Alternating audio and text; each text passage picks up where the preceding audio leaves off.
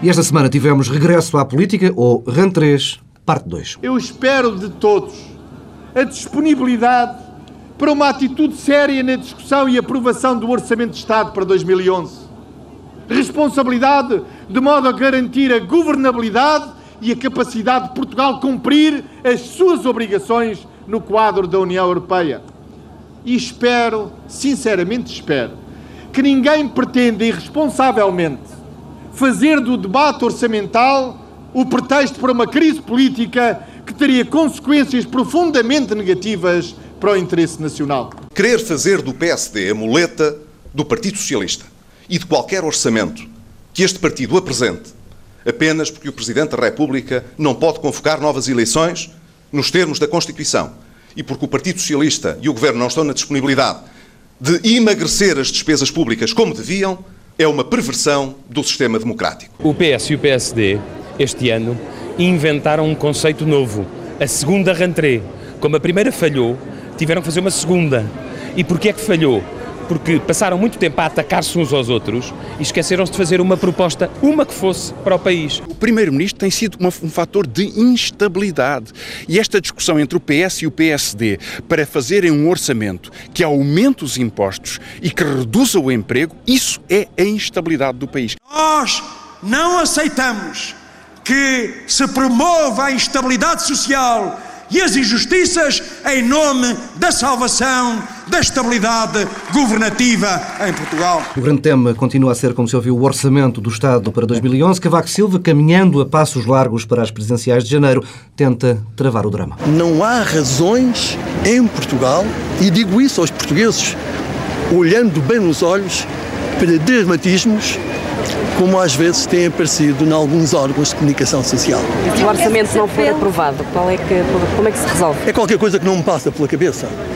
Pelo menos o que posso dizer e repetir é que, de acordo com a informação que tenho, não vejo razão para que não se alcance um compromisso. Pedro Adão e Silva, temos um Presidente da República bem informado. Muito bem informado. Um, e um Presidente da Será República. que há microfones e escutas em São Caetano e em, e em São Bento? É possível, tudo é possível, mas é, o Presidente da República eh, está muito bem informado e, se calhar, com as, as declarações do Presidente da República, os partidos vêm-se obrigados ainda a fazer a terceira rentrée para realinharem eh, o discurso, porque os partidos fazem as suas rentrées, depois o Presidente fala, depois os partidos fazem outra vez a rentrée, o Presidente fala, e, e esta semana teve esta particularidade de eh, desautorizar com um espaço de um par de horas eh, passo escolho, eh, o que não deixa de ser eh, significativo do ponto de vista político. O que nós temos assistido é uma espécie de jogo do empurra da responsabilidade por uma crise política. Eh, ou seja, toda a gente quer passar a responsabilidade pela crise para o outro, eh, porque eh, sabe-se que quem provocar uma crise será penalizado eleitoralmente. E é esse o cenário em que estamos. quanto o que é que houve de novo na última cantreba? Passos Coelho teve esta frase da muleta, dizendo que não será a muleta. Hum, eu tenderia a dizer que eh, depois do PEC e no cenário e no contexto parlamentar que temos... Vai ter é, mesmo de ser. Não, não, nós precisamos de uma muleta, quer dizer, é, não caminhamos a duas pernas porque não há uma coligação formal, não há uma perna suficientemente forte porque nenhum partido tem expressão para caminhar sozinho. Portanto, precisamos mesmo de muletas não havendo uma coligação formalizada. É, agora, é, o, que é que, o que é que aconteceu aqui, o que é que muda no equilíbrio e na, na tensão entre PS e PSD? É, porque mudou desde antes do verão até agora. Aliás, as sondagens refletem, na né, do Expresso, hum, já, hoje, é, mostra exatamente isso, é, não mudando muita coisa, mas que já não há aquela dinâmica. Há uma grande perplexidade, que é perceber como é que Passos Coelho lapidou o capital que tinha, num contexto privilegiado para a sua afirmação política, o governo em queda, o cenário macroeconómico, o desemprego, e as razões, quer dizer, é o toque e foge na apresentação das políticas, a revisão constitucional, o zigue-zague no orçamento, algum sinal de alguma pressa de chegar ao poder, que entretanto inverteu. Esta semana Passos Coelho teve várias declarações no sentido de dizer que não estava com pressa, mas antes eh, começou a cenarizar, funcionou como comentador e analista, veio, inventou esta coisa do 9 de setembro, uhum. eh, que, não, que causou grande embaraço naturalmente ao Presidente da República. Eh, e, portanto, teve essa consequência, é que lhe teve tirar o tapete. E estamos outra vez num cenário um pouco semelhante ao de Manuel Ferreira Leite, é que voltámos à fase da interpretação. Seja, Manuel Ferreira Leite falava depois era preciso interpretar as palavras. Havia um intérprete oficial que era Pacheco Pereira.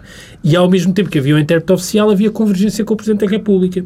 Eh, agora, eh, O maior aliado uh, do Presidente da República, de facto, passou a ser José Sócrates, o que é um problema para Manuel Alegre. Deixou de haver intérprete oficial das palavras de Passos Coelho e ele está sempre a explicar e a falar para dentro, e, portanto, há aqui um grande problema. Agora, o PS. Não se pense com isto eh, que o PS está numa situação boa apenas porque reapareceu nas sondagens. Ou seja, José Sócrates voltou a ser ouvido, voltou a ser escutado, voltou a ter voz. Mas o PS tem os mesmos problemas estratégicos que tinha. Há aqui uma espécie de intervalo que permitiu ao PS alguma afirmação ideológica, mas não é mais do que isso. Eh, a Rantré não resolveu nenhum problema. Eh, ou seja, dizer que se é responsável, que é um partido responsável, bem, não, chega. não chega. O orçamento será muito penalizador para o PS, a conjuntura económica muito penalizadora, o tipo de respostas orçamentais que passarão ou por cortes nos funcionários públicos ou nas transferências sociais é contra a lógica eleitoral do partido, é contra a afirmação eh, do programa eleitoral. Portanto, há aqui imensos problemas e há, julgo que também há aqui um risco de uma espécie de ilusão momentânea da, da, da conjuntura política eh, favorecer eh, José Sócrates. Mas uma coisa também me parece claro. Tudo mudará a seguir às presidenciais. Ou seja, este interregno uhum. durará até às presidenciais. E isso eh, serve para, por um lado, mostrar como foi um erro não investir, o PS não investir numa estratégia presidencial eh, com eficácia. Eh, e, portanto, Ontem não, tentou não, inverter um bocadinho. Mas... Sim, mas não, já, a coisa já não tem grande Sim, solução. solução. E mostra que vai haver uma espécie de esquizofrenia entre eh, o discurso muito ideológico de Sócrates, que se agarrou e bem é, a, a, a, oportunidade que Passos Coelho criou com a visão constitucional e, e a realidade do corta-corta um, do Ministro das Finanças e do Orçamento, que é uma realidade sem escapatória, que nem sequer é compensada por uma coisa que podia ajudar a compensar, que é a iniciativa política ministerial, ou seja, os ministérios e os ministros terem iniciativa nas políticas. Isso desapareceu completamente. E, portanto, o PS também estará em seríssimas dificuldades. Pedro Marcos Lopes, como é que assististe a estas reentrées, segunda parte? Bom, se há algo que, que me incomoda no, no atual cenário político é que os políticos têm perdido, na minha opinião, muito tempo a discutir eh, coisas sem substância. E o que é que eu quero dizer com isto? Eu ouvi o discurso de, do Primeiro-Ministro, José Sócrates, falando de responsabilidade, entendimento, crise política, que é que é responsável, o que é que é não responsável. E há algo que é fundamental nós percebermos. É o que é que está no orçamento. O que é que vai estar no orçamento? Quais são as opções subjacentes? Seja isso só depois de 15 de outubro, não é? Bom, muito bem, exatamente. Só que o problema é que nós corremos o risco de estar aqui a fazer um discurso circular. O que é que eu quero dizer com o discurso circular? Nós eh, estamos a atingir um ponto, e o, e o Sr. Presidente da República tem contribuído, na minha opinião, mal para isto, de discutir que se tem de aprovar um orçamento. Tem de se aprovar um orçamento. Como se o orçamento fosse algo etéreo, como se o orçamento fosse, tivesse um valor por ele mesmo. Ora bem, o que está no orçamento são opções. Mas como é que o Presidente da República explicava durante a campanha presidencial que não havia orçamento? Está lá vou dir-me-ão, ok, mas isto tem que estar, já está enquadrado este orçamento por força dos PECs.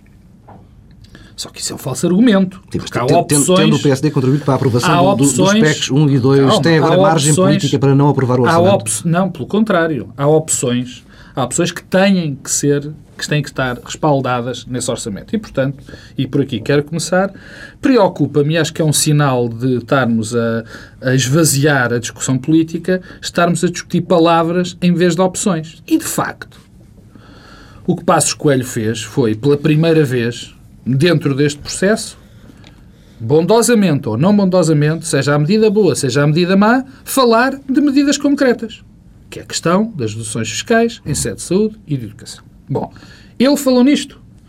O que nós temos ouvido o, o Primeiro-Ministro falar, eu, eu, estou ao contrário do que o Pedro disse. Quem parece Manela Ferreira Leite, o Pedro Adão Silva disse, ou quem parece a Manela Ferreira Leite nesta altura é José Sócrates. Porque a doutora Manela Ferreira Leite fartava-se de falar em verdade. Depois não consubstanciava o que queria dizer com aquilo. Neste momento, José Sócrates farta-se de falar em responsabilidade sem saber o que é que ele quer dizer com aquilo. Portanto, são apenas, como dizia o outro, parole, parole, parole. Bom, o papel do Sr. Presidente da República nesta reentrée. O Sr. Presidente da República está num problema. Quer dizer, o Sr. Presidente da República é o político profissional neste país com mais experiência e com mais habilidade. E com mais anos no ativo. E com mais anos, com mais experiência. Uh, ele pode ser o mau ou bom Presidente da República. Foi um bom ou mau Presidente da República. Cada um de nós terá a sua opinião sobre isso. Agora, há uma coisa que ele é fantástico. A ganhar eleições e a fazer este tipo de combate, não há ninguém como ele. E, de facto, ele percebe também, eu percebo perfeitamente, que ele esteja preocupado com o orçamento. Mas, ó oh, oh, Paulo Tavares, o, o Sr. Presidente da República já disse mais do que uma vez que sabe muito de finanças. De finanças sabe ele, nunca mais nos esquecemos disto. Eh, muitas vezes vem falar da preocupação que tem com o endividamento. Era interessante saber, em vez de também só ele estar a contribuir para palavras, palavras, palavras, era interessante saber qual é a sua opinião. O que é que ele acha? Porque nós vamos votar para Presidente da República, não vamos. Portanto, já agora gostaríamos de saber o que é que ele pensa. Se deve haver deduções, não deve haver deduções, se a despesa deve crescer, se a despesa não deve crescer. Pelo menos Porque começa, senão... Oh, Pedro, pelo menos ele começa a dizer o que é que pensa, por exemplo, sobre o projeto de revisão constitucional Bom, uh, de Passos não, Coelho, não, mas... sobre a saúde oh, e sobre a educação oh, oh, Pedro sobre Silva, eu, eu não me preocupo muito no que ele pensa. Agora, se quiseres, eu posso dizer o que é que eu acho que ele pensa. Eu acho que ele é contra o projeto de revisão constitucional, eu acho que ele é a favor do orçamento que ele pensa que o PS vai, vai, vai aprovar, ou vai propor. O que, o que tem uma coisa muito estranha, quer dizer, eu já aqui disse no programa passado e volto a dizer, está, estamos numa circunstância muito estranha. A dada altura parece que o Presidente Cavaco Silva é o candidato do Partido Socialista. E, de facto, está mais próximo do Partido Socialista do que Manuel Mas, Alegre. Mas, oh, oh, Pedro, desculpa só dizer-te uma Mas, coisa, até porque hoje, hoje a rentrée de Manuel Alegre, mais logo, hum. um, que é um, esta postura... Já ontem teve a rentrée, anteontem. Esta postura um, de, de Cavaco Silva eh, ao promover eh, um orçamento aprovado ao centro, quebra, eh, quebra a estratégia eleitoral eh, de Manuel Alegre. E, e, e, quebra a estratégia eleitoral de Manuel Alegre e mostra como a estratégia de José Sócrates para os próximos meses é contraditória com a de Manuel Qual estratégia? E, e, portanto, Qual estratégia? Isto serve para... Portanto, isto, isto do ponto de vista de Cavaco Silva tem duas vantagens. A primeira é, era difícil eh, fazer uma campanha eleitoral presidencial eh, o presidente eleito para o mandato da cooperação estratégica com uma crise política de natureza orçamental sem solução uhum. nos não poderes constitucionais. não quis ir já ao presidente. E, não, mas só, só, só, só acabar o orçamento. E ao mesmo por... tempo isto eh, dificulta muito e expõe as dificuldades no Manuel Portanto, isto é, um, é matar dois coelhos de uma cajadada. Eu também gostava de ir à questão ainda das presidenciais e, e, e o meu introito em relação ao presidente Cavaco Silva tem a ver com o que eu vou dizer em relação ao orçamento. Há aqui uma circunstância muito complicada, de facto o presidente do partido, do Partido Social Democrata, comprometeu-se várias vezes e vai ter muita dificuldade em voltar atrás na questão das reduções fiscais. Isto que não haja dúvida. Ele repetiu isto muitas vezes. E depois, quem diz que muitas vezes que já houve um recuo na questão do sexto e sétimo escalão do IRS, isto é uma falácia. Porque onde está o, o, o, o grosso do dinheiro está os 450 milhões de contos, não estão no sexto nem no sétimo escalão do IRS. Estão cá em baixo. Estão no terceiro escalão. Portanto, este é que é o ponto. E há um capital político que Passos Coelho tem, que, eu, que ele vai ter muita dificuldade em dilapidar. Ele vai ter muita dificuldade, muita, em voltar atrás com esta proposta, se for o caso disso. Ponto este. Depois há esta coisa que o Pedro aqui já disse e que é repetido incessantemente, quem é que vai ser penalizado pela eventualmente pela eventual não aprovação do orçamento. É evidente o rating que o, da dívida. É evidente que o Centro... Não, já não foi preciso, Pedro. Não, mas será já não foi, Olha, mas não foi preciso. Ainda bem que diz isso. Não foi preciso, porque ainda não houve crise política e esta semana nem se conseguiu... Imaginemos nem, o que será. Nem se, olha, eu há uma pessoa que tu concordarás e que, que é com certeza que tu respeitas muito e que eu também respeito muito, que foi, curiosamente, ministro das Finanças de, de Cavaco Silva, chamado Miguel Cadilho, que dizia esta semana, numa entrevista ao Diário Económico, que mais vale uma boa crise política, uma crise política justa a um mau orçamento. E eu, a minha dúvida metódica, digamos assim, cartesiana, tem a ver com isto. Eu não sei. Provável, é provável que o partido que não aprovar o orçamento, no caso o Partido Social Democrata, seja penalizado porque lhe imputa uma crise política. Mas a minha dúvida é se o PSD está mais interessado nos seus objetivos a curto prazo ou a longo prazo. Hum. Porque é evidente que eu não acho, nem ninguém acha, que o PSD deva aprovar e corresponsabilizar-se, porque é que isto que está em causa, por um orçamento mau, ou que ele ache mau. Portanto, isto não é tão direto. Acabando só no, no, no, papel do Sr. Presidente da República. Eu também não sei que informações é que ele tem. Eu não sei que informações o que ele tem. O que eu sei é que neste momento isto é evidente. Há dois aliados fortes: José Sócrates e Cavaco Silva. Esses, neste momento, são aliados. São aliados porque são os que estão mais interessados em As fazer As voltas que a política... a volta que o mundo dá. A política, política dá. São os mais interessados neste orçamento. E vou-te dizer, isto convém, como é evidente, a Passos Coelho. Como é evidente. Não parece nada evidente. Isto para mim é evidente. Há uma maldição na política portuguesa, na direita portuguesa, chamada eh, a maldição, eu costumo chamar-lhe, não há, eu é que inventei agora, a maldição de Sá Carneiro, que era um, um desejo de Sá Carneiro, que era um governo de maioria e um presidente. Nunca a direita portuguesa o teve. Este, isto é uma maldição. E, de facto, há uma visão na nossa Mas população... então tu achas que Manuel Alegre vai ganhar De não, não, eu não, é não é estou a benéfico achar isso. Eu não estou a achar isso. E o que eu acho que é benéfico para Passos Coelho, muito benéfico para Passos Coelho, é haver uma percepção generalizada de que o facto de que se ter Presidente da República do PSD, ou que foi militante do PSD, já é equilibrar um governo eventualmente PS. Isso é um Isso- risco. Isso, isso podia ser verdade Isso é se um isso risco. fosse uma estratégia. O problema é que isso parece que é o resultado de uma sucessão de erros de gestão política de Não, pelo contrário. O que tem acontecido nos últimos Pedro, não semanas, nos últimos meses... deixa-me interromper, Não, não, não. foste tu que disseste que Cavaco Silva também tinhas a certeza. Tu fizeste a pergunta, Não, mas eu estou- mas é eu que- respondo a pergunta por ti que tu que tu vais dizer. É evidente que Cavaco Silva não concorda com a revisão constitucional. é Mas- evidente mas- que ele mas- concorda com este orçamento. Mas, mas Passos Então, Coelho está na posição em que está hoje por eh, razões eh, que são exclusivamente da sua não, responsabilidade. isso é outro assunto. Eh, e, e, é portanto, é, é- o que é espantoso é que alguém, num contexto político tão favorável para a afirmação, um governo de segundo ciclo, em, em queda e em perda, conjuntura económica e social, ganha umas eleições internas com uma maioria esmagadora, a- ganha postura Pedro, de Estado com o a PEC 2. resposta. A, a partir daí, em vez de ficar calado numa de eu vou ser Primeiro-Ministro, só não sei a quando, e preparar um Pedro programa de governo, só tem dado e Pedro e nem isso, de desculpa a lá, eu tenho que dizer isto. Isto nem parece teu. Porque isso é uma pergunta retórica. Porque, de facto, tu sabes tão bem como eu, que para, Passos Coelho, a coisa mais fácil que podia haver era esta tua estratégia. Pelos vistos, a coisa mais Não, fácil não. para escolher Só era não que- cometer não, não, erros não, e só não, tem não, cometido não, não, não. erros. A coisa mais E tem fácil... exposto as Não, suas Pedro, fragilidades. É essa a consequência ouve-me que tem acontecido. O problema é que se o Passos Coelho achasse, se o Passos Coelho achasse que queria chegar ao poder pelo poder, fazia uma coisa, fazia o que tu disseste. Descansava-se, encostava-se, ia deixando as coisas passar e nada, Pedro, e, e nada esta- faria. esta- Desculpa, Tá tá deixa-me só acabar. Tá não, é bem. verdade. Agora, quando quis fazer uma coisa que, pelos vistos, não é bem vista na política portuguesa, que é fazer uma proposta. Mas uma que as pessoas proposta, gostam não é? ou não. Mas é que- é que Isso essa outra ideia também história. te- basta ter Não, proposta. não, não, não, proponho. não. É má ideia porque tu não, Não gostas Não, dela, não, é má, Pedro. não, é má proposta porque é atabalhoada. É porque má uma coisa foi bem não, explicado. Não, não tem ninguém a conhece. É má proposta porque tu não gostas É dela. porque ninguém a Agora, conhece, lá quando- está, é um dos problemas, é que ninguém a Quando... conhece. Então Apresenta-se como é que tu sabes que está má? Não, oh, oh, Pedro, porque ninguém a conhece, ou seja, apresenta-se um bocado de uma coisa, depois recua-se, depois apresenta-se outro bocado de uma coisa, depois recua-se.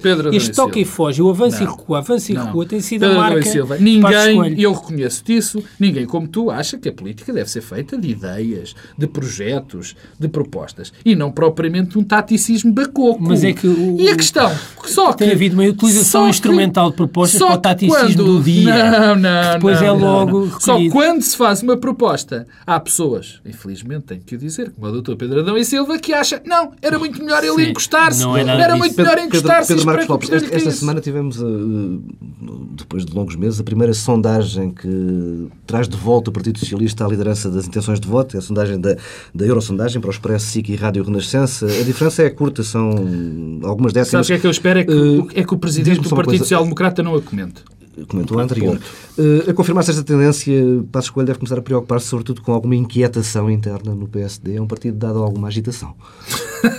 Os partidos da oposição são sempre os mais sensíveis às Como é sondagens. evidente. Olha, há um erro que eu, e repito, há um erro que eu não queria, que eu acho que nenhum líder político deve, Comentar deve sondagens. é comentar sondagens.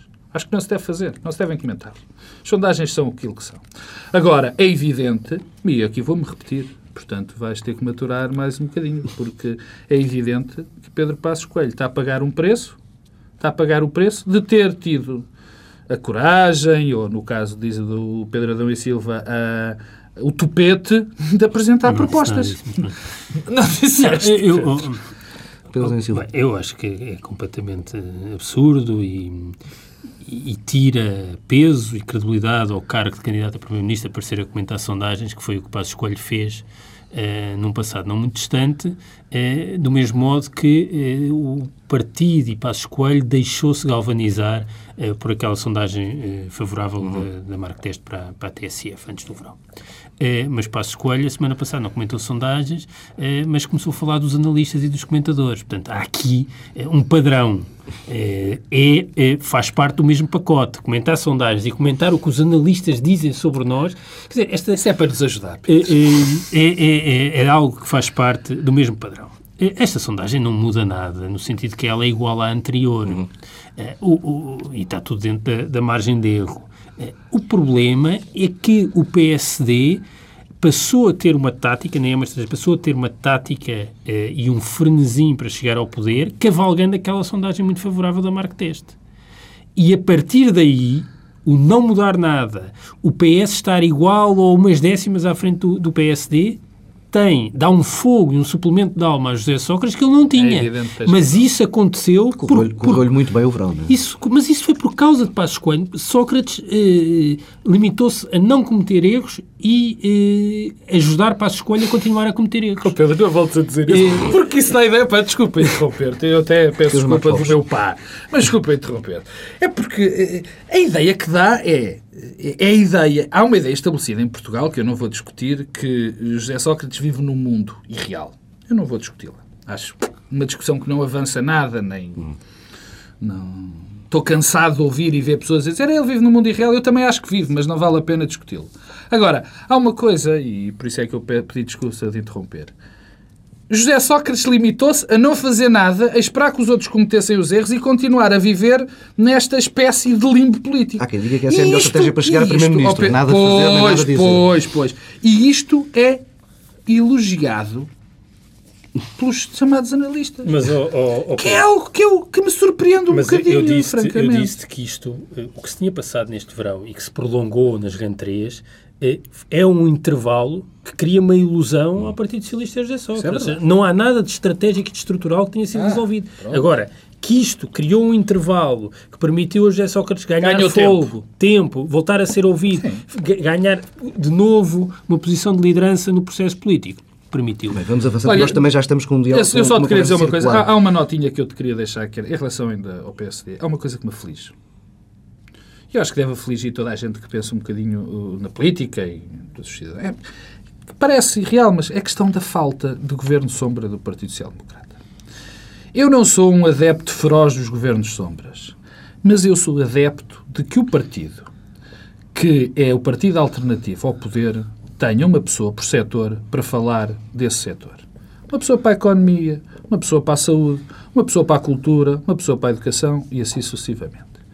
E o PSD está neste momento num caminho que não me agrada, e eu acho que não agrada a ninguém, que é concentrar toda a, a, todo o combate político e até o combate setorial em uma ou duas pessoas. Ora bem, isto não é algo que faça bem ao Partido Social Democrata.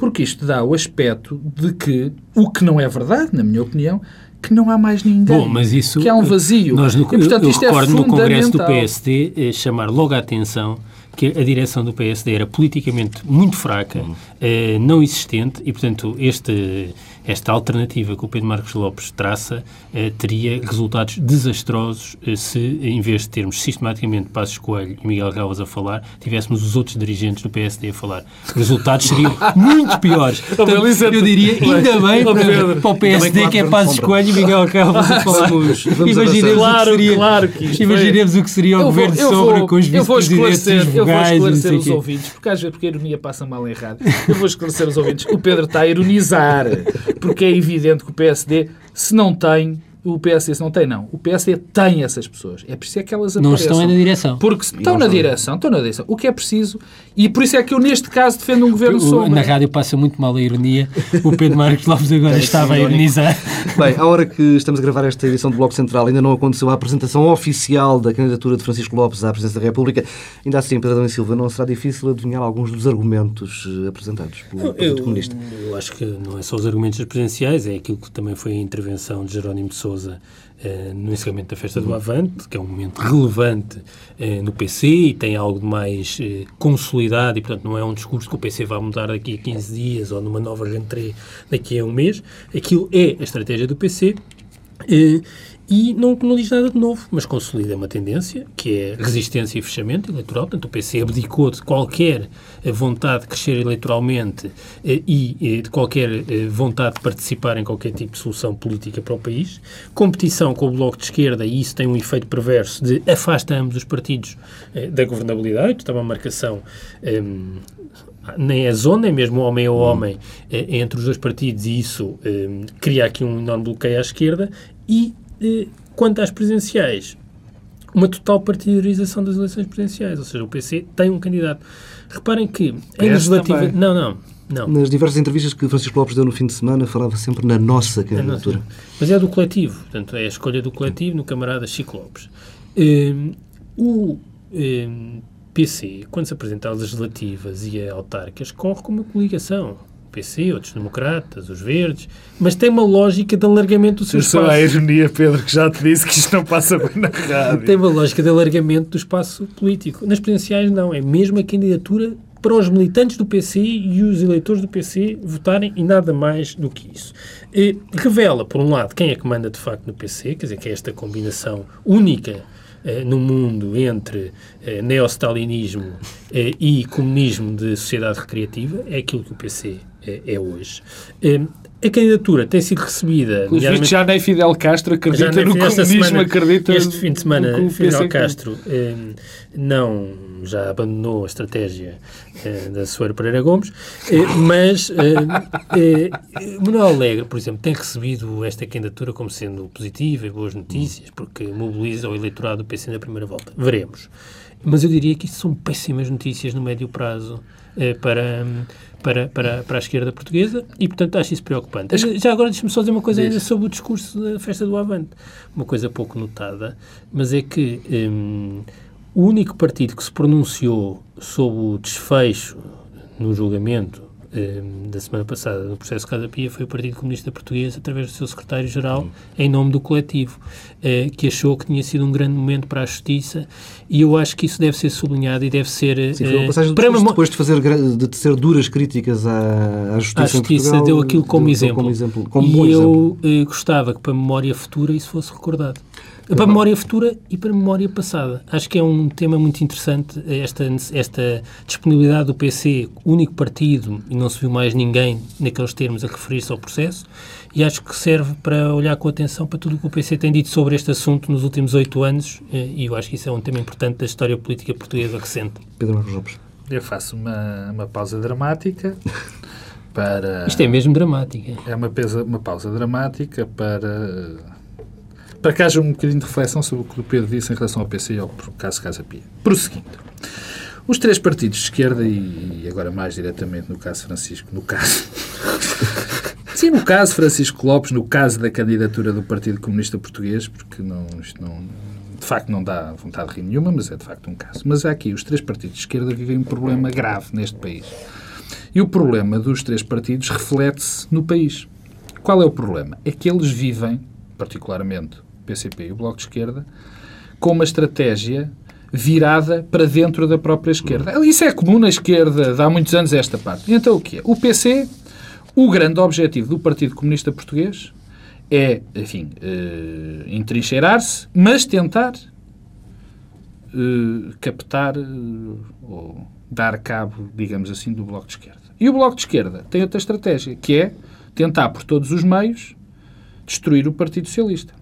Aliás, Manuel Alegre, já que o disse mais de uma vez... O Manuel Bloco de Esquerda nasceu para isso. Claro que sim. Manuel Alegre é um submarino, digamos assim, foi uma excelente estratégia tática, uma, mais tática, uma excelente tática do Bloco de Esquerda para, mais uma vez, criar problemas no, no, no, Partido Socialista. Ora bem, o que é que isto acontece?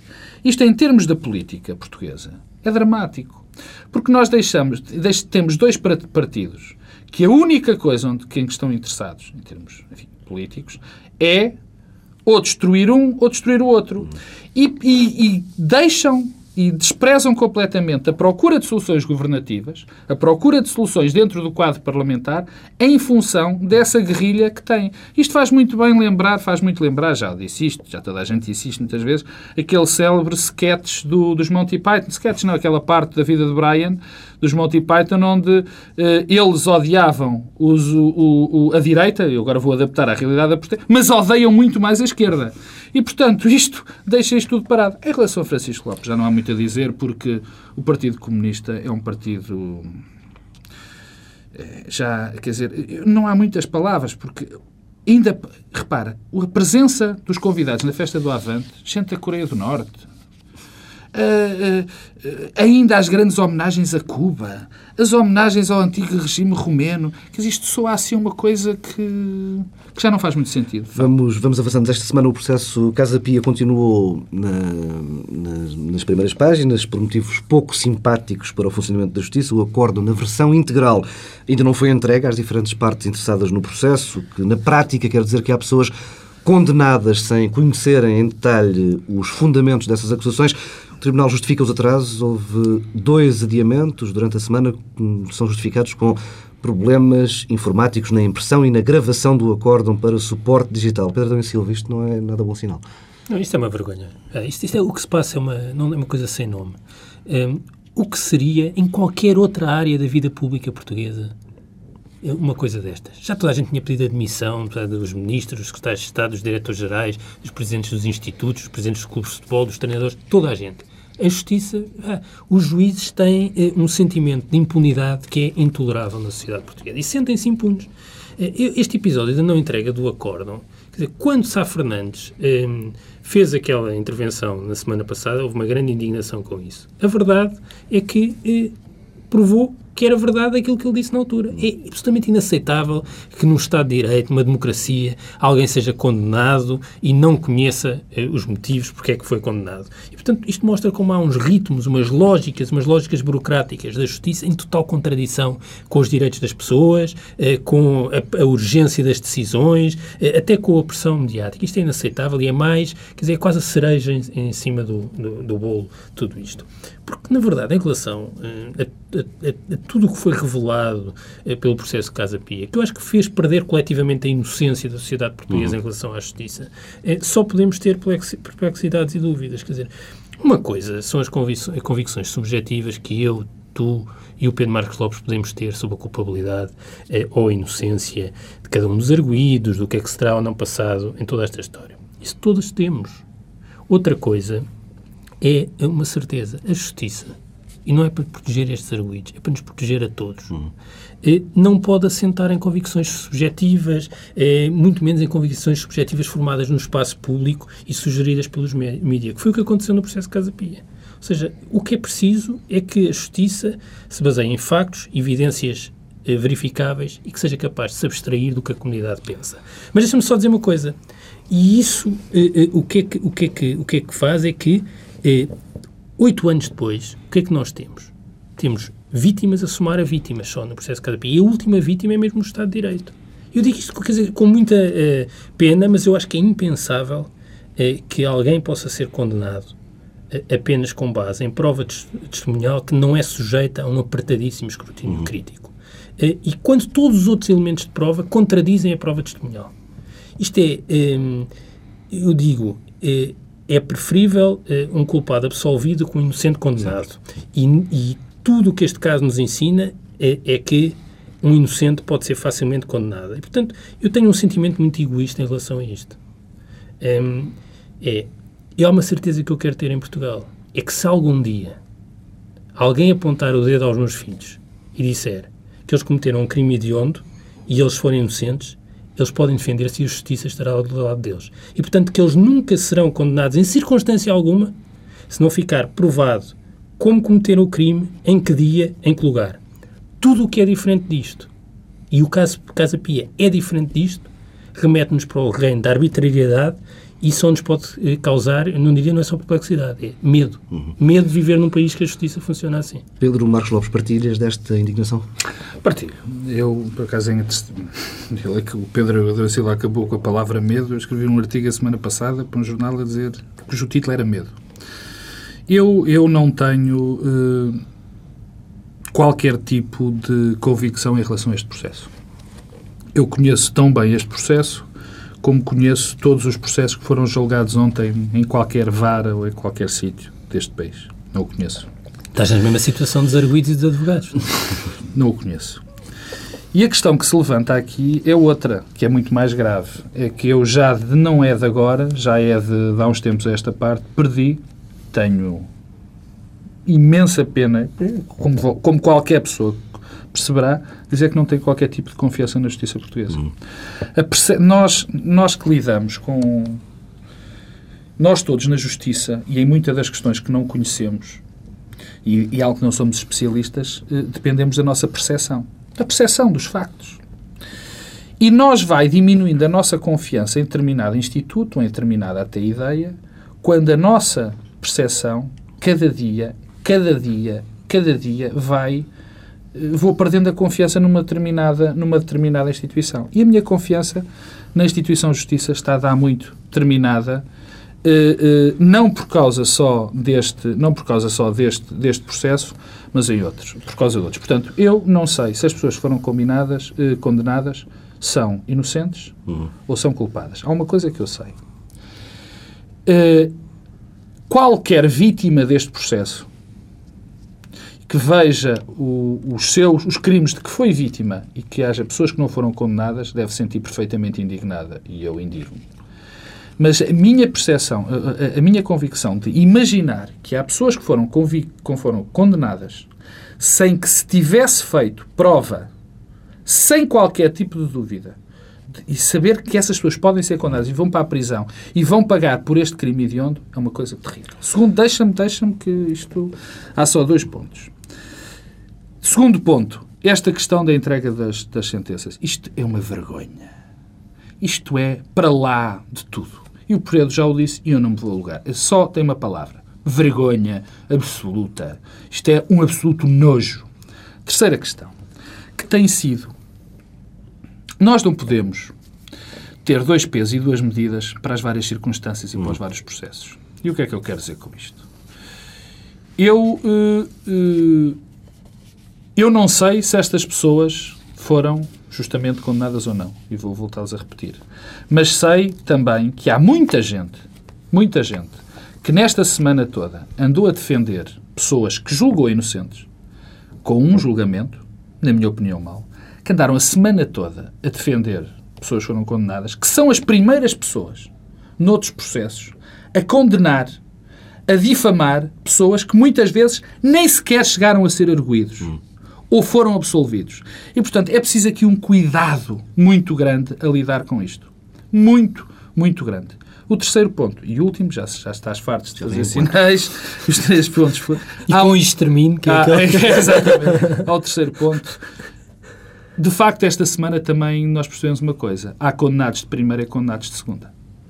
Porque há muita gente que com certeza também se acha as suas condenações injustas e não teve, não por exemplo, o tempo que teve, que tiveram certos condenados neste processo. Isto também uh, lança alguma algum desconforto. Aligerando agora um pouco a coisa de saída, temos scouts na quinta-feira, no final do Conselho de Ministros, António Mendonça veio anunciar o esquema simples de discriminação positiva nas autoestradas que passam a ter custos para o utilizador. Eh, nas scouts Norte Litoral, Grande Porto e Costa da Prata eh, são abrangidos por esta discriminação positiva a população e empresas dos Conselhos em que uma qualquer parte do seu território fica a menos de 10 km da via, e nas scouts interior norte, beiras litoral, uh, beiras litoral e alta, beira interior e Algarve, a população e empresas dos conselhos inseridos no Manute 3, em que uma qualquer parte do território dessa NUT fique a menos de 20 km, 20, 20 km de via.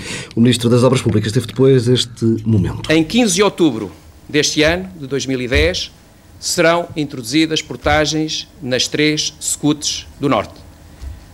Costa da Prata, Grande Porto e, uh, e, como é que se chama a outra e, e, uh, e Norte Litoral. Pedro Silva, quando o governante está a pedir dinheiro às populações, não convém saber ao que é que vai?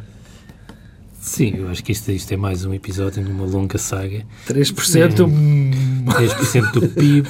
É, não, agora, a sério, isto, é, isto, isto é a prova que isto o que devia haver era portagens nas escutas, ponto final, e um desconto para quem passasse mais que X vezes, que, tende, que provavelmente seriam as pessoas que vivem naquelas nudes e naqueles conselhos, e talvez fosse mais simples explicarem assim. Já se adaptou ao termo. É, Fantástico, nuts, Pedro. É um tema. Ainda assim sei o que é uma nuts. É que isto em inglês é nuts, quer dizer que está tudo maluco, o, de facto. O, isso prova que eh, as soluções complexas eh, só geram eh, mais complicações, isto tem impacto orçamental, nada disto devia ser assim. Os dois partidos andaram mal e o resultado está à vista. Eu tomei, Como, aliás, eu tomei aqui, antes do verão falámos disso várias vezes e previmos Exatamente. que isto ia acontecer, acaso, que ia acabar é assim. Eu tomei aqui uma nota quando estava a preparar este tema que diz assim, eu tenho 1,80m, sou careca, gordo, moro em Lisboa e trabalho em, em Louros. Qual é a minha isenção, o meu desconto? Quer dizer, e isto... Estás na luta ou não estás na luta? Não, é que o problema é que fez-se um sistema que é a coisa mais confusa que existe. Ninguém o entende. Só o tipo de controle que vai ter de existir para isto vai tirar uma fortuna daquilo, destes 600 milhões que se prevêem que se vai gastar. Eu repito o que aqui disse, antes, eh, no ano passado, e que o Pedro também disse, estamos, muito, estamos de acordo neste processo. Não é assim que se corrigem as desigualdades e as assimetrias regionais. Não é assim. Não, mas oh, eu continuo. Oh, oh, desculpa, há uma coisa que eu não consigo perceber que é se quer de facto beneficiar relativamente as pessoas que, que vivem ali, ah, que seriam as que passam mais vezes. Não bastava dizer quem passar mais do que 15 vezes por mês tem um desconto. Pedro, eu, eu, nem assim concordava, nem tu. Bem, fica por aqui esta edição do Bloco Central. Regressamos na próxima semana, à mesma hora.